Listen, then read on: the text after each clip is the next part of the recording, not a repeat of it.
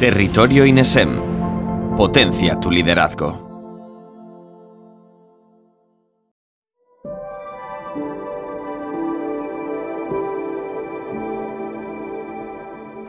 Tal y como sucede en prácticamente todos los ámbitos de nuestra vida, en la parcela profesional, la estrategia de mantener una actitud reactiva y que se limite simplemente a responder ante lo que acontece, pues se ha convertido en una práctica totalmente obsoleta.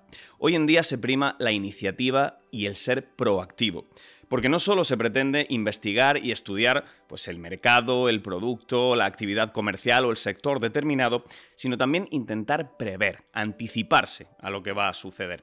De ahí que técnicas como el social selling, basado pues, en las redes sociales, en su gestión, en mantener contacto con la clientela, en cultivar la relación con ella, o también la implantación de marca, la gestión de esta misma, o otra serie de conceptos importantes como la toma de decisiones estratégicas, ya sea por ejemplo en la contratación de un servicio externo, se hayan convertido en poderosísimos aliados a la hora de gestionar un negocio o cualquier organización. Y de esa, precisamente de esa técnica, de esa metodología del social selling, es de lo que de lo que vamos a hablar perdón, en el día de hoy con una figura experta en la materia como es Jesús Blanco. Eh, versado en muchos y diversos campos como la dirección comercial y el marketing, la innovación de negocio o metodologías como el design thinking, formación por cierto esta que cursó en la Universidad de Virginia, pues Jesús cuenta con más de dos décadas de experiencia. Eh, dentro de ella destacan por ejemplo la fundación y gerencia de Acción MK, sus puestos como director comercial, de marketing y de expansión, perdón, de expansión internacional en empresas referentes en el sector o su actual labor como CEO en Dakar, sin olvidar sus constantes y diferentes colaboraciones en el ámbito docente en diversas entidades e instituciones educativas. Así que para nosotros es todo un placer contar contigo en el día de hoy. Jesús, bienvenido, ¿qué tal estás? Bien, bien, muchas gracias por invitarme, aquí estamos. Ya hemos introducido un poco por encima en qué consiste esto del social selling, pero presentándote pues veíamos que has adquirido unos conocimientos, un bagaje que te permiten tener un prisma muy claro, una perspectiva meridiana, pues de aquellos procesos que a través de su implementación y desarrollo van a permitir no solo fomentar la colaboración, el trabajo en equipo, sino también pues la búsqueda eficiente del progreso y la innovación, una mayor productividad y aquí entra ese concepto del que estábamos hablando del social selling. Si yo fuera una persona que jamás he oído hablar del social selling, ¿cómo me contarías en qué consiste esto? Vale, pues eh, el ejemplo es muy fácil. Planteemos que te quieres ir de viaje. ¿Qué es lo primero que haces cuando quieres ir de viaje a cualquier sitio? Pues hubo que investigar, ¿no? A dónde quiero ir, los vuelos. ¿Y por dónde lo haces habitualmente? Por internet, ¿no? Eh, pues ahí está la clave. Es decir, el social selling trata de mm, saber cómo funcionas tú o cómo funciona la mayoría de los posibles clientes o cómo funciona la mayoría de los consumidores y lógicamente pues se llama social porque se busca a través de internet. Dentro de ese internet pues se busca principalmente ya cada vez más en las redes sociales. Exactamente. Porque eh, miras influencers, sigues unas determinadas cuentas, aparece publicidad, distintos elementos que te hacen en un momento dado eh, decantarte por una actuación u otra. Por tanto, si la mayoría de las personas pongamos un ejemplo que es cerca del 89-90%, buscamos en Internet eh, seguidamente, eh, analizamos los distintos perfiles que nos gustan de redes sociales o sea una página web. Una vez que vemos ese perfil, hacemos dos opciones. O hacemos así o paramos. Cuando tú paras es porque eh, tu percepción personal te ha interesado algo de ese anuncio, de esa publicación, de esa página web o de cualquier otro elemento que, digamos, por un blog, un foro, cualquier otro elemento que hay dentro de la red social. Entonces, cuando tú te paras en ese punto, pues lógicamente ya estás valorando que eso te interesa. Un 60% normalmente suele ser por ese perfil, por esa primera llamada de atención, y luego el 40% te llama la atención por el producto en concreto. Y entonces ya eh, habitualmente seleccionas dos o tres proveedores. Entonces tienes que llamar la atención cada vez que haces algún tipo de actuación dentro de la red social, dentro de Internet, para que finalmente el público objetivo te elija a ti. Igual que sucede con cualquier empresa, con cualquier organización en la que estudias qué le resulta atractivo al cliente, cómo se va a detener en esa página, en ese producto, en ese servicio, también pasa igual con la imagen tanto personal como de una empresa determinada. Si nosotros somos el CEO de una empresa o si queremos vender nuestra imagen personal como trabajadores, nuestro primer punto de partida es ese perfil de la red social. Hoy en día vamos a centrarnos, eh, perdón, en el día de hoy vamos a centrarnos mucho en, en LinkedIn y sí que quería saber qué características específicas del social selling se, asocian con esta red social tan importante en el ámbito profesional como es LinkedIn. Vale. Lo primero hay que tener en cuenta que el social selling trabaja, como has dicho, ese perfil, esa marca personal, Luego tenemos que trabajar lo que es marketing de contenido, es decir, esa comunicación, esa interrelación con el posible cliente, y luego tenemos que hacer un engagement o una interrelación. Eso en LinkedIn eh, se llama, eh, por un lado, todo lo que es optimización del perfil. Tienes que tener un perfil muy atrayente o tienes que tener un perfil que llame la atención para que cada vez que antes cualquiera que, bueno, vamos a plantearnos un móvil. Eh, bueno, no tengo uno a mano, pero un móvil, cuando cogemos el móvil, pues si yo veo un perfil o, o, o sigo o lo, paso, hacia otro lado. Entonces yo lo que tengo que hacer es que en esa primera impresión ya se quede esa persona con mi perfil. Luego hablamos de técnicas de inbound marketing, que ahí es donde yo tengo que, a través de marketing de contenido y más otro tipo de actuaciones dentro de LinkedIn, esa persona no solamente vea mi perfil, sino que lo que yo publique sea de su interés. Y entonces ya puede seleccionarme. Y por último, Adbound. En este caso, Adbound Sales, que lo que se trata es de hacer un contacto directo. Tiene que haber una interrelación con esa persona. Cumpliendo esos tres requisitos, esos tres elementos, podemos en un momento dado eh, generar impacto en el público objetivo. ¿Cómo se mide en LinkedIn? Se mide a través del Social Selling Index, que es una clasificación que hace en este caso LinkedIn de cada uno de los perfiles, eh, de cuánto está cumpliendo de cada uno de los elementos, de tu optimización de perfil, de las publicaciones que tú haces y de las interrelaciones principalmente. Y ahí da una puntuación. Una puntuación buena suele ser por encima de 65, todo lo que sea por debajo de 65 no interesa. Y con respecto a la optimización del perfil, eh, también hay una serie de que eres principiante, o tienes un perfil intermedio o eres un experto, ¿no? Eh, o un All-Star, ¿vale? Que esa sería la clasificación máxima. Y esa optimización de perfil tiene que cumplir con unos requisitos que establece el algoritmo de LinkedIn. La diferencia de los algoritmos de LinkedIn con respecto al algoritmo de Instagram, TikTok, eh, que otro Facebook o cualquier otra red, Twitch o cualquier otra red social es que eh, vamos a decir que es bueno. En el sentido de que eh, en tu perfil te da pistas de cómo debes de mejorarlo y te da recomendaciones de cómo debes de mejorarlo para poder llegar a esa puntuación de 65 hacia arriba a través de ese index dijéramos que, se convierte como tu perfil en LinkedIn en una especie de página web y tienes ahí el posicionamiento más alto o más bajo en función de cómo cumplas el algoritmo, en el caso de las páginas web del SEO y del SEM, en el caso del LinkedIn, de, ese index que nos comentabas de, LinkedIn, hablabas de la optimización del, perfil a la que ahora entraremos, ver cómo se hace visualmente o ya, o ya metidos en, en faena, pero ahora sí que me interesa hablar en primer lugar de eso que hablábamos, de la marca personal o la marca empresarial, el branding profesional, que también es muy importante en, LinkedIn. Sí, en ese branding profesional, eh, lógicamente tenemos que diferenciarnos del resto de competidores. ¿Cómo te diferencias del resto de los competidores? Pues la mayoría de la gente hace es eh, copiar lo que hace algunos que otros, pero ese no es el objetivo. El objetivo es detectar qué es lo que quiere tu cliente. Entonces, primero hay que hacer una primera clasificación de qué es lo que demandan tus clientes, qué es lo que necesitan tus clientes. Eso se puede hacer a través de Sales Navigator, en el que podemos hacer una clasificación de dicho público objetivo eh, y podemos averiguar incluso sus propios intereses.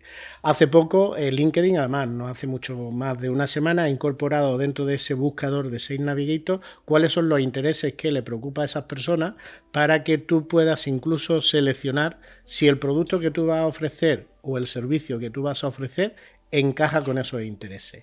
Y eso va a ser lo que te va a ayudar, y me gusta que hayas comentado antes que tu perfil de LinkedIn es tu página web, porque finalmente vamos a utilizar unas keywords y esas keywords tienen que estar relacionadas, es decir, esas palabras clave tienen que estar relacionadas con los intereses de tu público objetivo para que tú aparezcas en los primeros lugares y estés optimizado. Aquello que siempre se ha dicho, ¿no? De que, de que tanto cuando era el currículum físico como ahora el LinkedIn no sea un batiburrillo de todo, sino que estés en tu sector, que sigas a la gente que tienes que seguir, que estés en los foros que tienes que estar y que no te salgas de ese marco que te va a posicionar como figura especializada o experta en, una materia. Como he dicho, íbamos a hablar ahora después de la optimización del perfil, hemos hablado un poco del branding profesional, pero claro, uno entra a LinkedIn, empieza a rellenar la, la experiencia, empieza a, a poner su descripción, su título del que ahora hablaremos, pero no nos debemos olvidar de que es una red social, que hay que interactuar y que ahí entra que la red de contactos que uno tiene en LinkedIn es primordial, es fundamental. De ahí que el networking sea otro de los conceptos subrayados en negrita y con todos los colores que queramos eh, para ponerlo, eh, eh, realzarlo, porque el networking es importantísimo en LinkedIn. Sí, porque como hemos dicho, el algoritmo, mm, el algoritmo es una máquina. Entonces la máquina eh, lo que ha, eh, por si la gente no sabe lo que es un algoritmo, es como si fuera una fórmula matemática, en el que suma una serie de conceptos y esa suma de conceptos da un resultado que puede ser positivo, negativo o neutro, por poner un ejemplo. Eh, si tú dentro del algoritmo LinkedIn tenemos claro que son tres elementos, que es tu optimización de perfil, que no estamos hablando que la fórmula sea tan sencilla, pero por simplificarla, pues ya tienes un apartado. Luego tenemos la parte de inbound, que es el tema de tu comunicación, tu creación de marca y todo lo que tú vayas a hacer de marketing de contenido. Y luego tenemos el outbound sales, que ahí es donde entramos ya en ese networking, en esa participación. Si tú cumples los tres requisitos, pues lógicamente la suma será mucho mayor que si solo cumples uno o cumples dos. Entonces, LinkedIn entiende que si eres una persona en el que participas, en el que no solamente eh, predicas en el desierto y te dedicas a hablar, sino que eh, das contenido de valor a, otras personas. en un momento dado, en las publicaciones suyas haces comentarios. Compartes publicaciones de interés en tu sector o actividad comercial. Exactamente. Y ayudas a la comunidad a que tenga mayor conocimiento, pues lógicamente LinkedIn te puntúa más. ¿Por qué? Porque el objetivo de cualquier red social es que estés más tiempo dentro de la red social. Si tú ayudas a la red social a compartir contenido como has indicado, a especificar una serie de elementos, etcétera, hace que LinkedIn te trate mejor, bueno, te puntúe mejor en este sentido y entonces lógicamente el networking es importante para que tu perfil también destaque porque si tú haces esa labor a la hora de las búsquedas, pues LinkedIn te va a posicionar mucho mejor, porque estás cumpliendo todos los requisitos. Lógicamente, lo hemos pospuesto, ya lo he estado yo empujando un poquito, pero ya lo acabas de decir para que tu perfil destaque. Esa optimización del perfil. Vamos a la parte práctica y más visual de nuestro perfil, empezando por el título que lanzamos, por la pequeña descripción, cómo de larga o corta tiene que ser, cómo de específica eh, debe ser, qué keywords o hashtags tenemos que usar en esa parte que tú decías que también es muy importante y que se parece al posicionamiento SEO y SEM en, la web. ¿Cómo se hace eh, físicamente y prácticamente la optimización del perfil en LinkedIn? Vale, vamos a empezar primero por la parte visual, ¿vale? Que es lo que todo el mundo nos llama la atención. Eh, lo primero es que en cada perfil hay un banner o digamos un fondo. Ese fondo debe de tener una imagen llamativa. Tiene que ser una imagen que llame la atención y que atraiga al público objetivo. Si en ese banner, que tenemos un espacio bastante interesante, en vez de poner en la foto de la montañita que hice el fin de semana pasado, o la foto de la boda de mis primos, o cualquier otro tipo de. Eh, o un fondo neutro, que nada más que tiene un color, no pones nada, eh, ese perfil a mí no me dice nada pero ni a mí ni a cualquiera que entre. Ahora, si yo en ese perfil pongo unos colores en un momento dado relacionados con mi marca o mi imagen corporativa.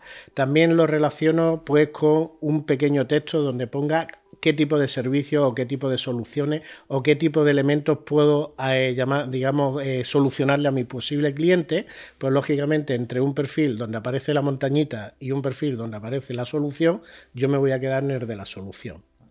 Segundo elemento eh, que tiene que tener claro de ese perfil sea atractivo es la foto de perfil volvemos a lo mismo. Tampoco es interesante la foto donde estás tomando caña, ni la foto donde estás con el traje de boda. Hay que, saber para qué sirve cada red social y LinkedIn no es para poner la foto en los Sanfermines con el pañuelo rojo. Ni tampoco la foto de la foto que te hiciste en la boda de tu primo. Y... Que sí, que estás de traje, pero se ve que estás con... O de traje o de vestido, ¿vale? Es decir, pero se nota que no es, un, no es tu vestimenta habitual de trabajo. Entonces lo suyo es vestir como se viste habitualmente en el trabajo. Em, lógicamente una, que se vea la cara, eh, que haya una sonrisa, eh, tiene que quedar los ojos en el primer tercio superior de esa imagen, ¿vale? Y eh, un fondo neutro.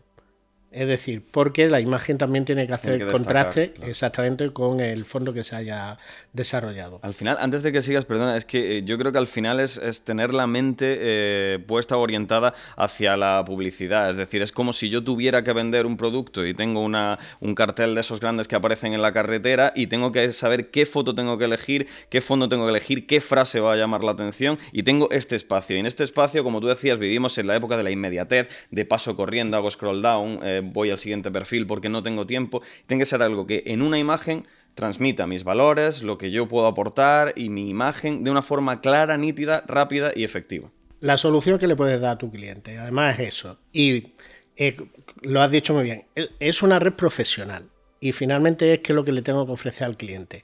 Eh, lo digo también porque es que veo muchas veces cuando analizamos perfiles, eh, veo la foto con el filtro de Instagram. Es que tampoco es Instagram, es que no es Tinder es que no es para ligar, es que es para trabajar, ¿vale? Entonces tenemos que tener esa imagen que llame la atención, pero lógicamente desde un punto de vista profesional, que se vea que eres una persona que cumple unos requisitos, unos valores que quiere tu público objetivo.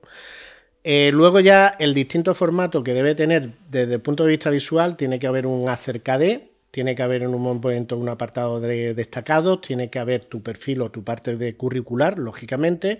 Luego ya tenemos en un momento dado referencia y por último tendríamos proyectos, ¿no? Eh, una vez que ya tenemos esa visualización, pues ya podemos incluir lo que has dicho de mi página web con mis páginas, mi keyword, mi hashtag, etcétera. ¿Por qué? Porque esas palabras claves que yo voy a poner en el headline, que es justo el elemento que hay debajo de mi foto, eso es lo que me va a hacer que el cliente, primero, si se ha parado porque ha visto un fondo con unos servicios que le puede parecer interesante.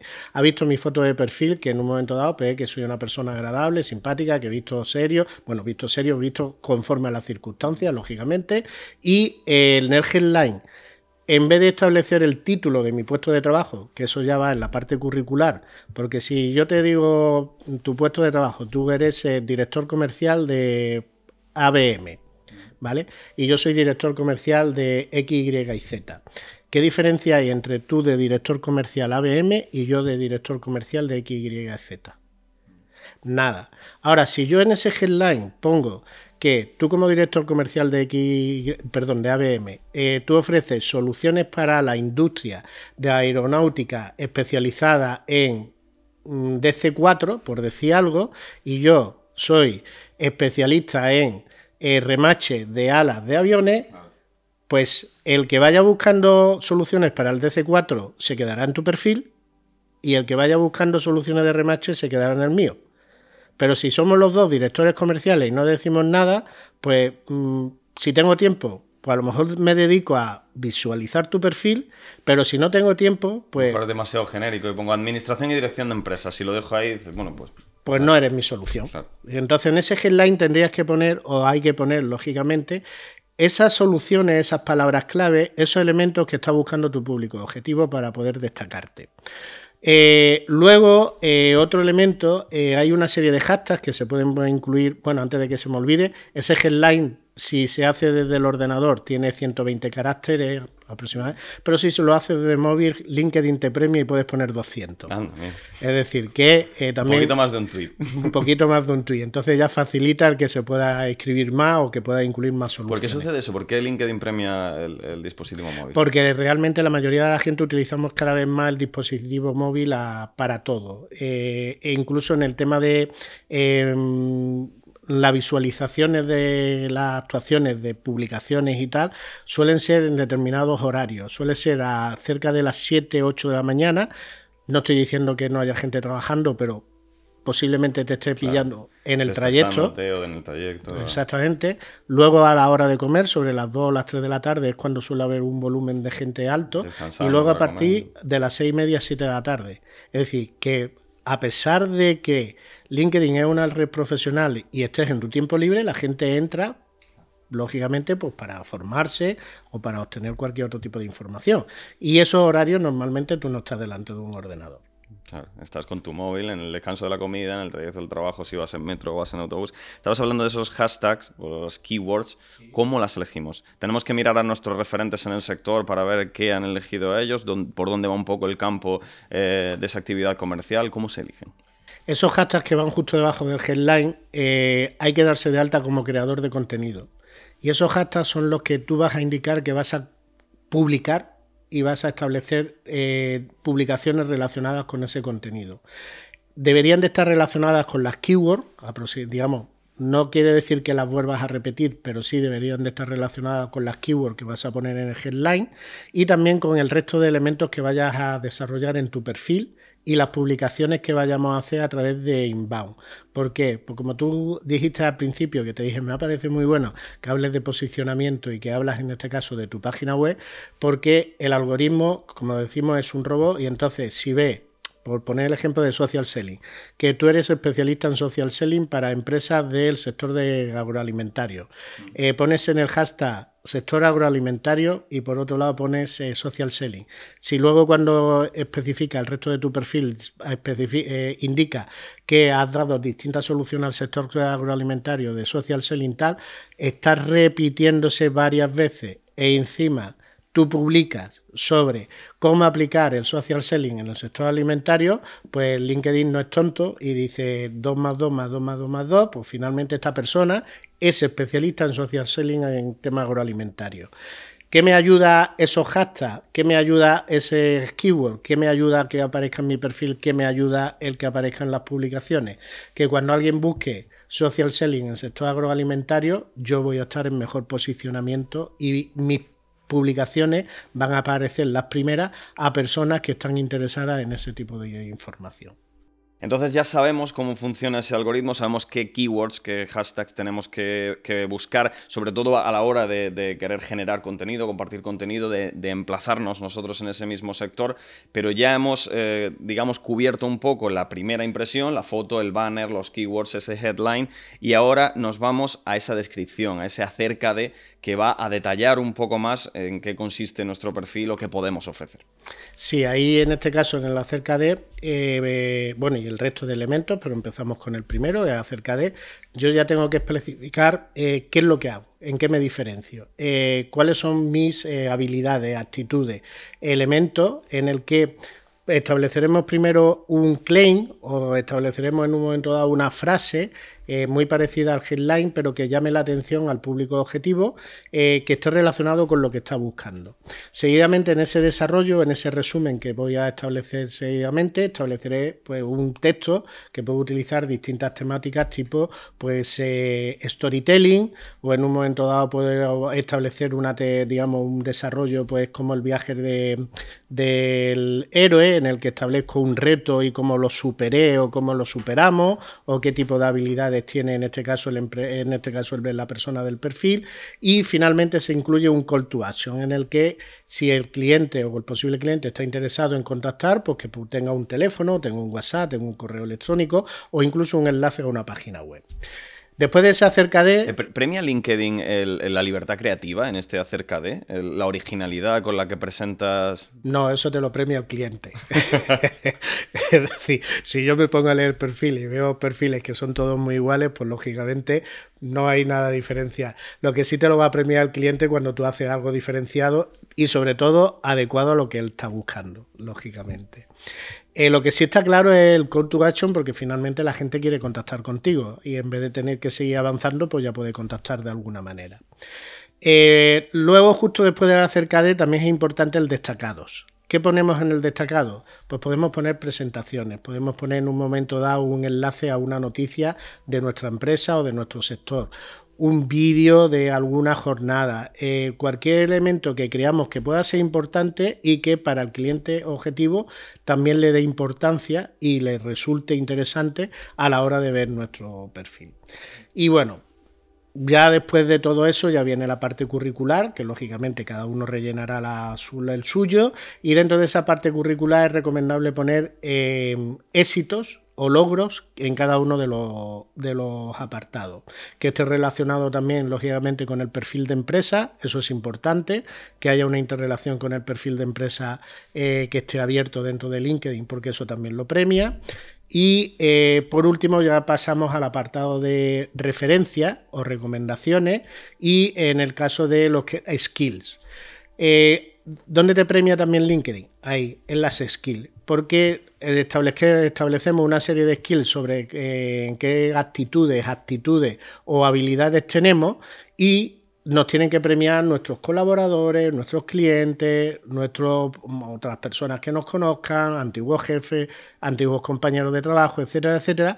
Y esas skills, cuanto mayor puntuación tienen, pues lógicamente volvemos a repetir que es una página web, un posicionamiento, y si LinkedIn tú has puesto que eres especialista en social selling y aparece que estás premiado o tienes una gran puntuación en social selling, un boost en tu perfil. Exactamente, sube en tu perfil. Y luego las referencias, si hay gente que cuando hace las referencias también pone que eres especialista en social selling, pues también.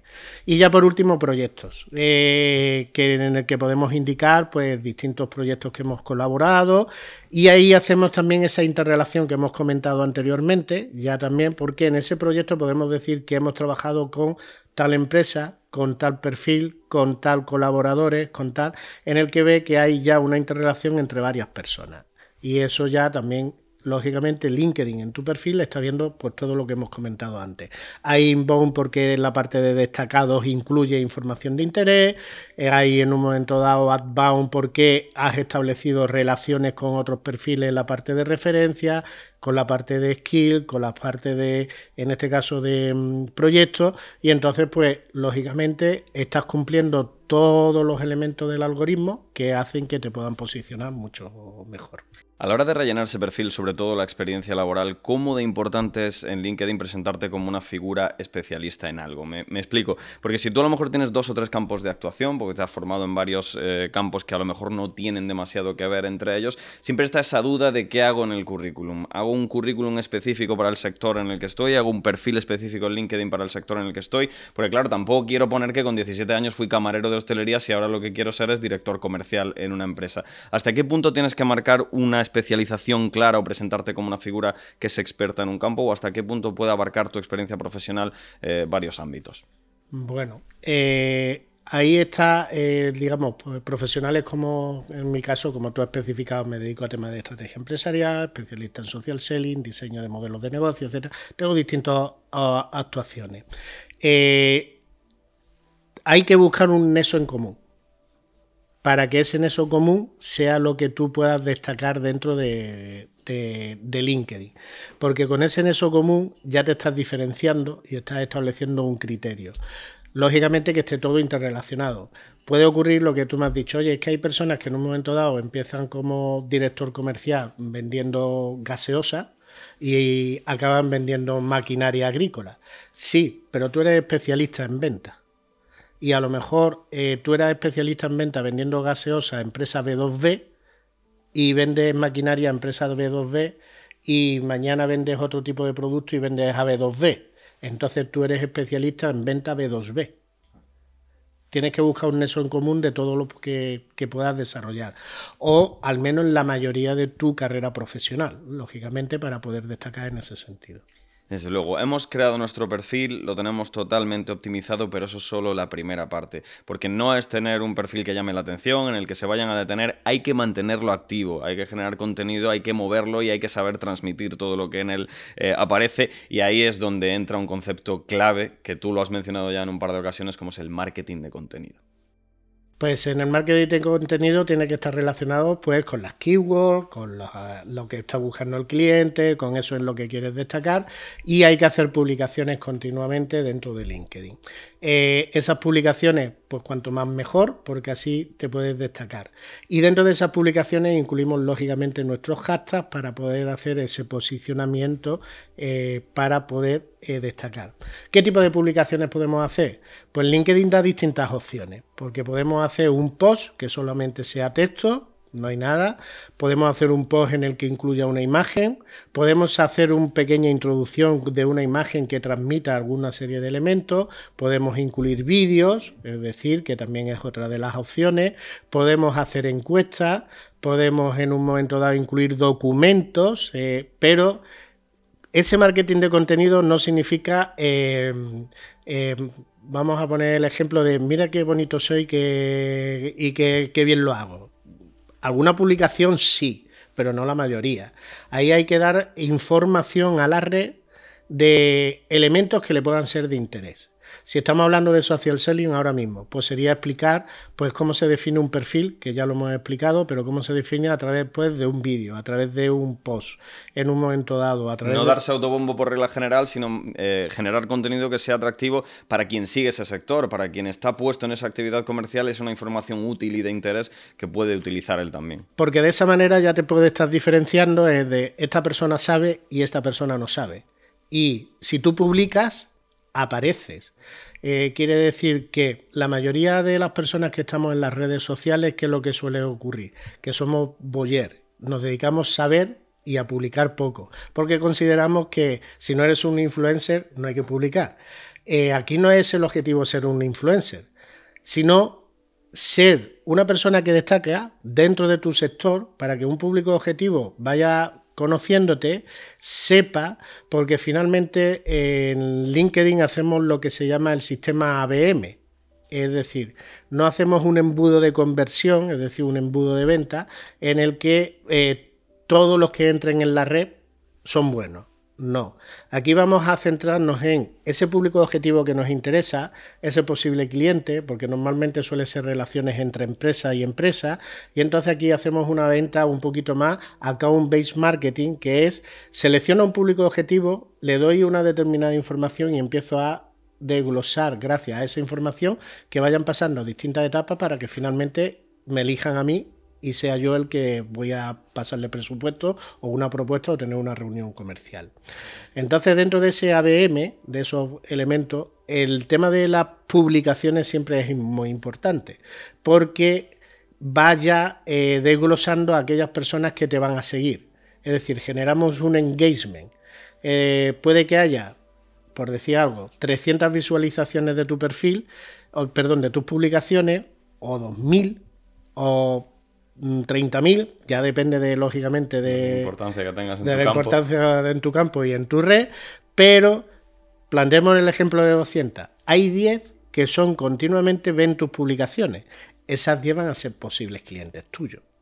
Esas 10 las vas a poder captar en un momento dado, porque ellas mismas ya se están clasificando dentro de ese embudo, de ese ABM, en el que tú, a través de las publicaciones, encuestas, vídeos, imágenes, etcétera, estás haciendo que consideren que tú eres importante y entonces estás generando confianza.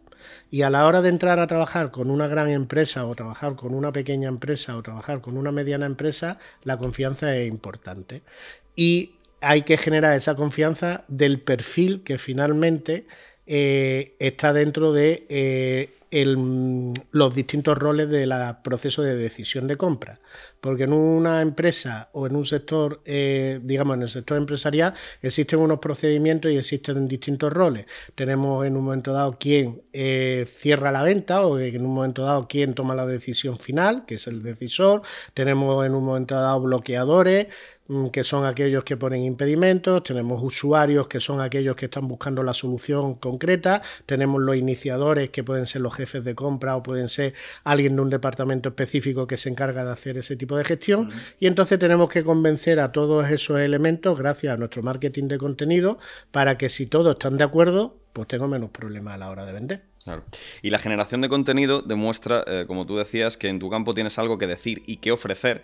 Y además te ayuda a focalizar, a identificar, que también lo has mencionado, a tu público objetivo. Pero claro, vivimos en una etapa en la que ya hablar solo del público objetivo se queda corto. Ya no son cuestiones, lo hablábamos antes de, esta entrevista, porque es un término, por ejemplo, que yo desconocía. Ya no nos podemos quedar en meras cuestiones sociodemográficas, en edad, en sexo, en, circunstancias eh, socioeconómicas, sino que tenemos que ir a cómo se comporta el usuario y tenemos que intentar identificar un concepto que también es interesantísimo aquí, como es el buyer persona, que va más allá de esas cuestiones sociodemográficas y que se centra en el comportamiento del usuario cliente.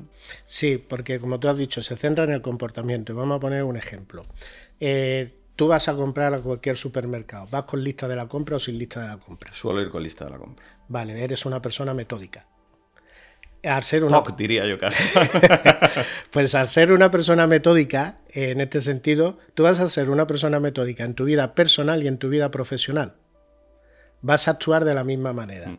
Es decir, aquellas personas, eh, por simplificarlo mucho, ¿eh? aquellas personas que van con la lista de la compra, pues lógicamente cuando van a solicitar presupuestos dentro de su empresa, van a pedirle al proveedor en este caso al futuro proveedor, que cumpla con una serie de características, una serie de requisitos, que le envíe la oferta con una serie de, elementos que, que, tiene que ser de esta manera.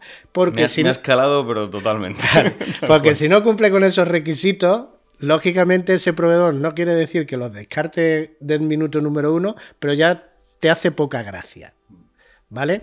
Si fuera una persona que en un momento dado no es tan metódica, que digamos que es de compra por impulso, esa persona, cuando vaya a seleccionar proveedores, va a seleccionar aquellos que en un principio o les cae bien o en un momento dado tiene cierta relación. así muy llamativa. O le presenta una cosa muy llamativa, o tiene cierta relación porque alguien le ha recomendado Fulanito Pérez tal. No estoy diciendo que todo el mundo sea así, pero esto, digamos por simplificarlo.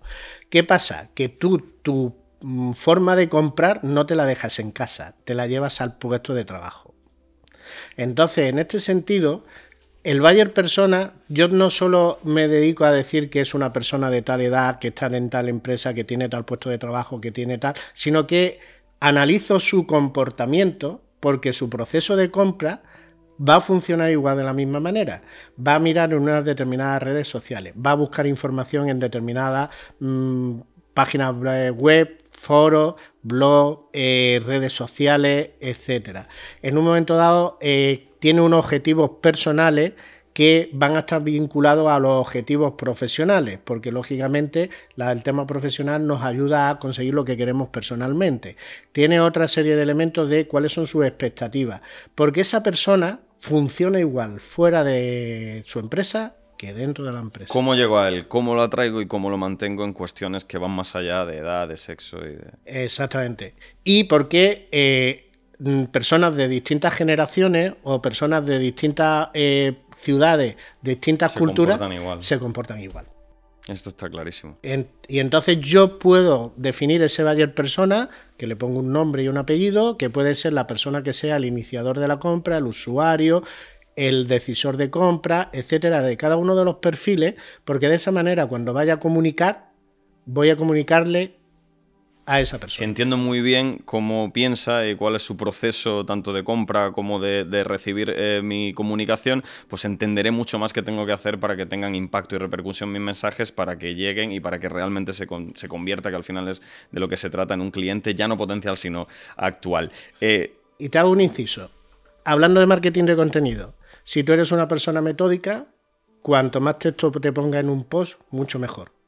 Cuanto el vídeo dure más con información relativa, mejor. Si eres una persona que lo único que te gusta es el impacto, exactamente, pues mejor que te cuente, en vez de contarte todas las características técnicas y cosas que a lo mejor te pueden aburrir, pues te cuento una historia y hago un storytelling.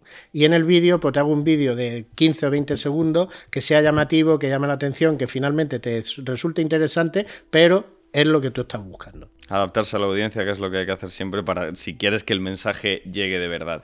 Hemos hablado de la optimización del perfil, hemos hablado del marketing del contenido, pero lo mencionamos antes eh, y quizá no nos detuvimos lo que deberíamos en ello, que es el networking, porque todo esto está muy bien, pero ahora vamos a, lo mollar, a la interacción, porque al final no deja de ser una red social y el social selling no, deja de ser una manera de conectar, de cultivar las relaciones con la gente de tu sector, ya sean clientes, ya sean eh, potenciales e incluso asociados. Entonces vamos a hablar de varios conceptos y vamos a empezar en esa participación y la interacción, vamos a hablar de las aportaciones y comentarios. Ya hemos generado contenido y ahora vamos a ver qué, otro contenido se está generando y en el que podemos intervenir. Como ya tenemos a ese posible cliente que nos interesa, no todos, pero algunos publican. Entonces a ese público objetivo, en un momento dado, cuando hay algún tipo de publicación que podamos aportar algo, pues le podemos hacer esa aportación de, bueno, pues pienso que te tal o me ha parecido tal.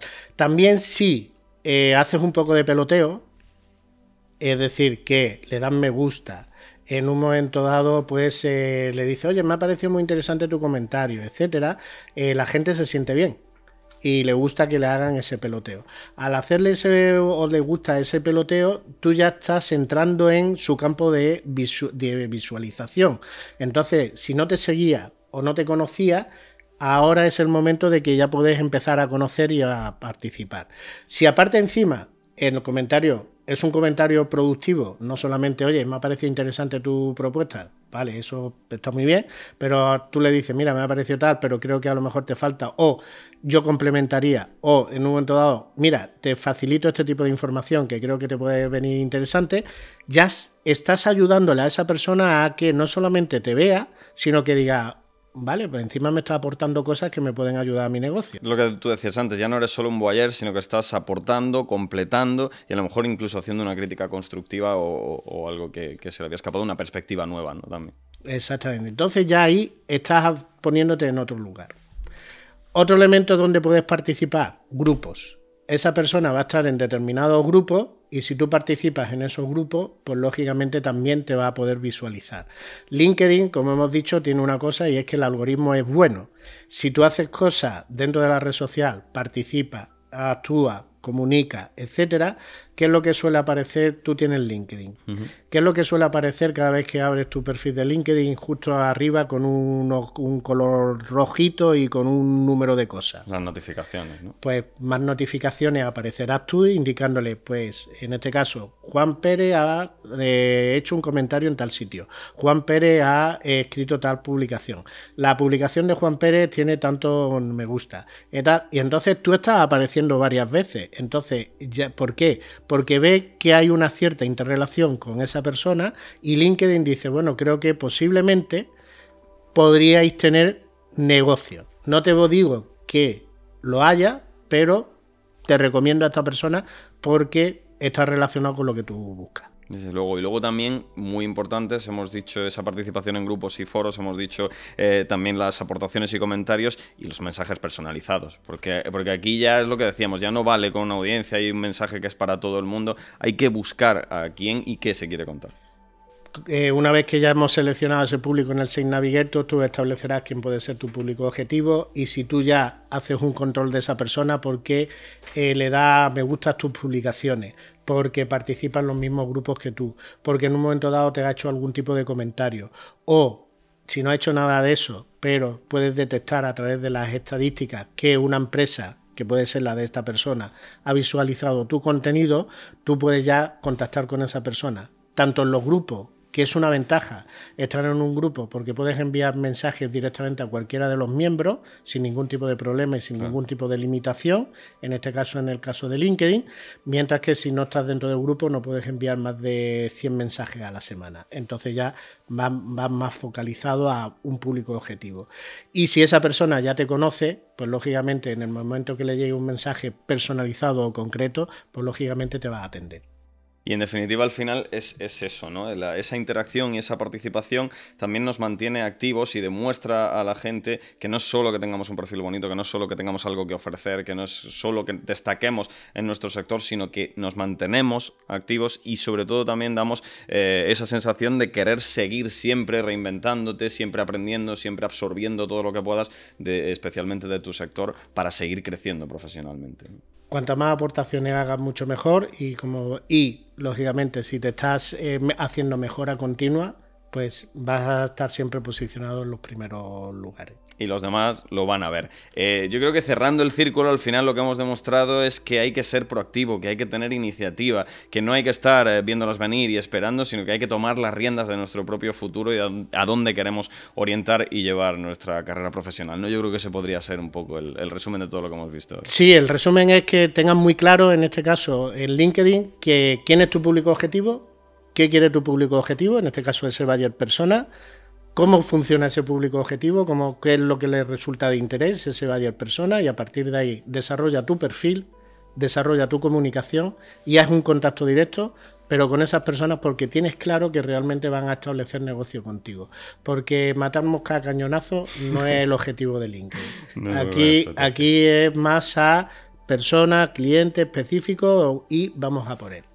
Desde luego, pues Jesús, yo creo que nos has dado un montón de claves, un montón de herramientas y de formas de, afrontar y de ver LinkedIn de una manera que nos permita llegar a mucha más gente, de que nos permita darle ese boost, ese crecimiento a nuestro perfil. Ha sido muy útil, pero me voy a despedir de ti diciéndote hasta pronto, porque estoy seguro de que hay muchos más contenidos que tratar, de que hay muchas más cosas en las que nos puedes arrojar un poco más de luz y mostrarnos eh, un camino muy provechoso. Así que muchísimas gracias por venir, ha sido un placer tenerte con nosotros. Gracias. Y a todos vosotros igual, como siempre, muchísimas muchísimas gracias también por acompañarnos un día más aquí en Territorio.